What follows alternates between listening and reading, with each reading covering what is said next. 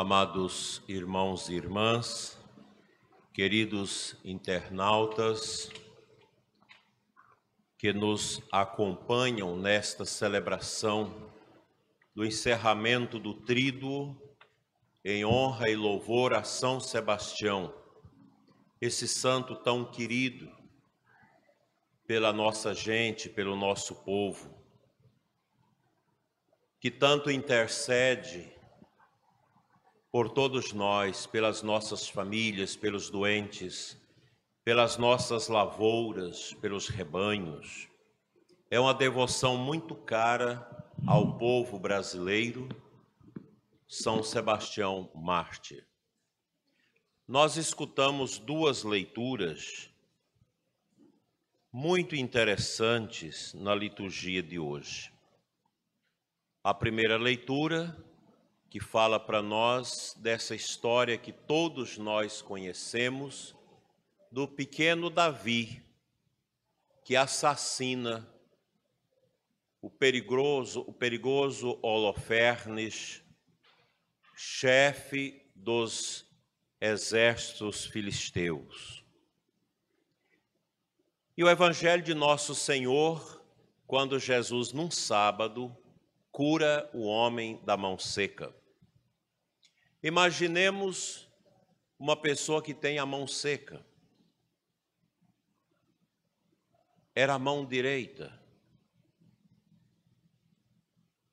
É a mão que a gente usa para cumprimentar os outros. E aquele homem era acanhado. Ele ficava sempre pelos cantos, porque tinha a sua mão seca. Não havia naquele tempo os recursos que hoje nós dispomos na medicina que poderia amputar aquela mão, que seria melhor do que ficar com a mão seca. Quando Jesus entra na sinagoga para orar, o homem da mão seca está no fundo da igreja, com a sua mão atrás do seu corpo na parede, para que ninguém pudesse vê-la.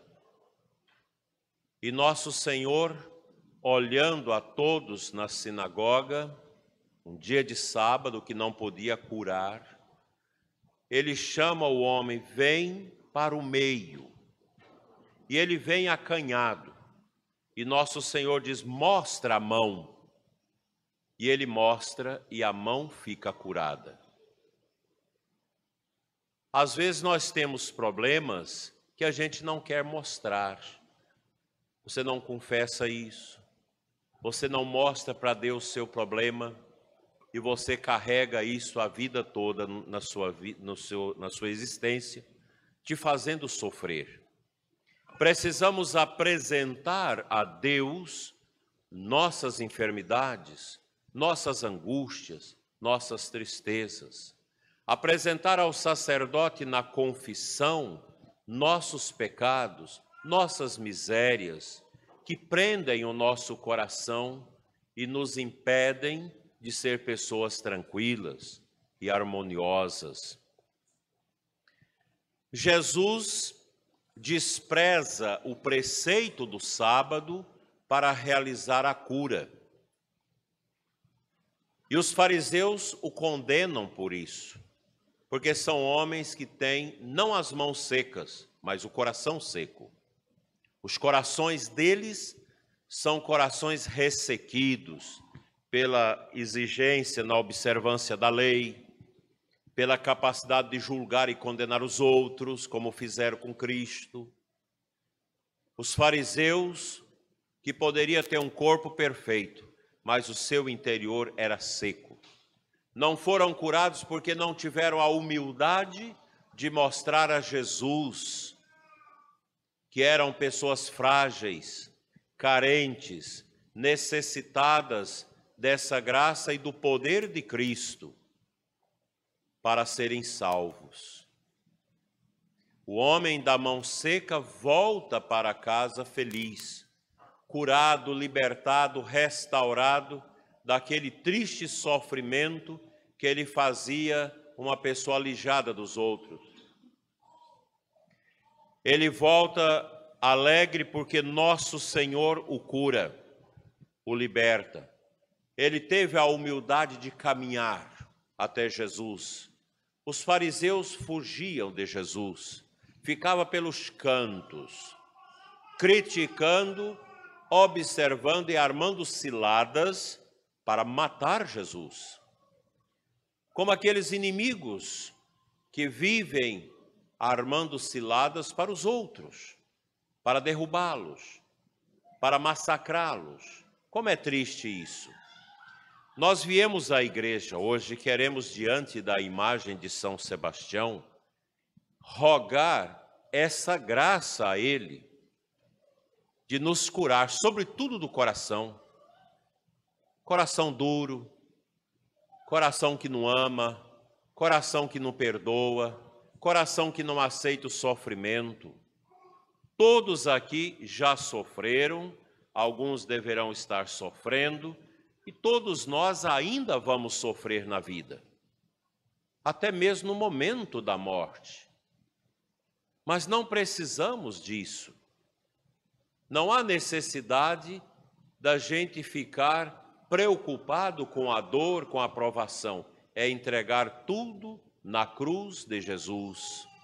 Porque na cruz de Cristo, tudo que é seco em nós, tudo que está morto, é curado para que nós possamos obter a vitalidade. E no mundo que nós estamos vivendo, o cristão precisa ser curado para não adoecer. Se a gente ficar fraco, se a gente não orar, não fazer caridade com o outro, se a gente não perdoar, não aceitar as provações da vida, nós vamos ressecando não só as mãos e o coração, mas a nossa vida. A gente precisa estar preparado. O mundo cada vez mais está pior. A gente sabe disso. Nós estamos vivendo um mundo bem estranho, em que as pessoas estão ficando estranhas. Há uma realidade estranha. Você liga a televisão, se for na Globo, então você vai ficar todo seco. Que só tem coisas estranhas que destrói a família, que destrói a fé, que mente, que traz pavor e medo para as pessoas. Assim nós precisamos, como cristãos, buscar sempre a capela do Santíssimo. A igreja que fica aberta para adoração? Nós temos que estabelecer, pelo menos na quinta-feira, que a igreja fique aberta para as pessoas virem adorar. Cinco minutos, dez minutos, meia hora, uma hora, quem puder. Vir diante de Jesus. Eu vou dizer para vocês: não há sofrimento, não há tormento na nossa vida que resista aos joelhos dobrados diante de Cristo na hóstia consagrada. Nós precisamos aprender esse poder de Cristo na hóstia, que quando nós o adoramos, nós somos curados. Outro dia, uma mulher tão sofrida, com depressão, com dificuldades na sua família, com tantas, tantos tormentos, ela me perguntou, bispo, o que, que eu faço? Eu disse a ela, vai para o Santíssimo uma vez na semana, na quinta-feira, fazer uma adoração. Um terço, uma leitura bíblia, bíblica ou qualquer uma oração, faça nessa intenção. E na segunda-feira, visite o cemitério, reze o terço pelas almas no cemitério. Faça a experiência. Daqui três meses, você me fala o que, que aconteceu. Agora mesmo, há uns dez dias, ela me encontrou na catedral e disse: Bispo, eu fiz aquilo que o senhor me incentivou, minha vida abriu. Eu estou diferente. Os problemas não acabaram, mas eles não me machucam mais. Mas é isso. Se a gente ficar chocando os problemas, problema de família, as dificuldades, as pessoas que não gostam da gente, as perseguições, as pessoas da família que não muda de vida, que só faz a gente sofrer, se a gente não sair disso, entregar isso a Cristo, e orar, a gente fica igual elas. Você vai secando, então traz a sua mão seca, que são os problemas da sua vida, diante de Jesus. Ora, vá ao cemitério na segunda-feira, ora pelas almas, reza pelas almas esquecidas, reza seu terço ali sentado num túmulo, no silêncio dos mortos. E vocês vão ver como que a gente tem força, uma força que a gente não enxerga para superar as dores. O mundo faz a gente sofrer. O mundo é um Golia. Qual que é o Golia de hoje? O Golia de hoje é o mundo de pecado, é o mundo da cachaçada, dos vícios, da maconha, da droga, da cocaína, é o mundo da pornografia, da prostituição, é o mundo do desrespeito à família, é o mundo da preguiça, é o mundo da mentira. Esse mundo é grande, ele é um Golia que está diante de nós, que a gente precisa vencer com a pedrada da oração. Davi matou o Golias com uma pedrada. Nós vamos matar os Golias que atrapalham a nossa vida com a oração, com o nosso terço, com a nossa adoração, com a nossa comunhão na Santa Missa. Como Deus é bom, como o Senhor é maravilhoso para nos ajudar a vencer essas dificuldades terríveis que nós vivemos em nossos dias. Você só escuta, ah, eu estou separando, ah, eu não dou conta mais, ah, meus filhos acabaram nisso e naquilo, ah, eu não tenho jeito mais, só sofrimento. Não. Apresenta a mão seca. Mostra seu sofrimento a Cristo. Tenha coragem de orar, de pedir a intercessão dos santos, de São Sebastião, de Nossa Senhora, de fazer adoração a Jesus Eucarístico. Tenha essa coragem. E você vai ver como que nós somos capazes de vencer as dificuldades da nossa vida. Como já disse que não são poucas, nós temos muitas dificuldades. Se a gente ficar centrado na nossa vida, a gente fica com depressão, porque viver não é fácil. A gente sofre, a gente se alegra, o sofrimento às vezes é maior do que as alegrias. Os pagãos, aqueles que não têm Deus, eles suicidam, afundam suas vidas nos vícios, na ignorância, acha que na ignorância vai resolver tudo e vão afundando, vão acabando com as suas vidas. O cristão não. O cristão olha o sofrimento e fala: Eu vou sofrer com Cristo. O meu sofrimento não é o maior, não é maior do que a cruz. E lá na cruz eu vou entregar meu sofrimento e com certeza eu vou vencer. Mas faça a experiência, gente. Entrega o sofrimento de vocês a Deus.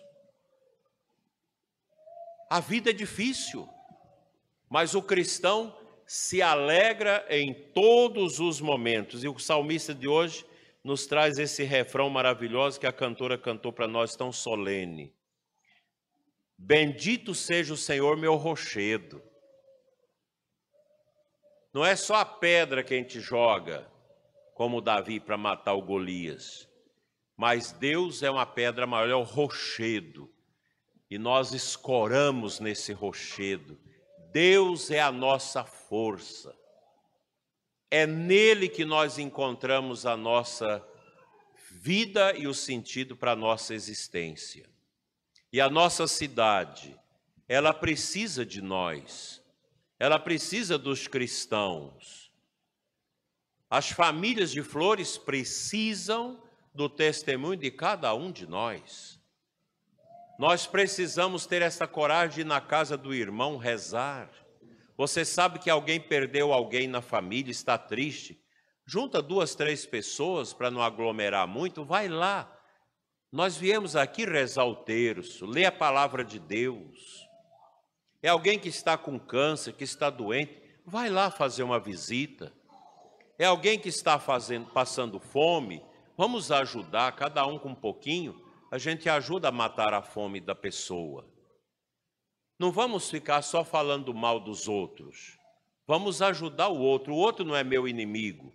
O outro não é minha guerra. O outro não é o meu tormento, o outro é meu irmão. Deus nos deu todos como irmãos.